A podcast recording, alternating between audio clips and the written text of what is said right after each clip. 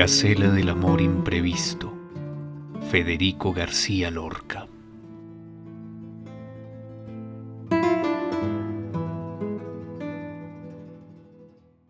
Nadie comprendía el perfume de la oscura magnolia de tu vientre.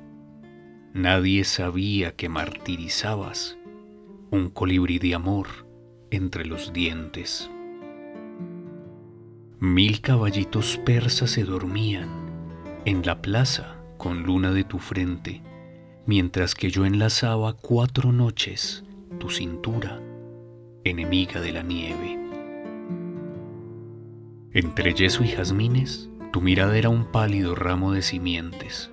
Yo busqué, para darte por mi pecho, las letras de marfil que dicen siempre. Siempre, siempre, jardín de mi agonía, tu cuerpo fugitivo para siempre, la sangre de tus venas en mi boca, tu boca ya sin luz, para mi muerte.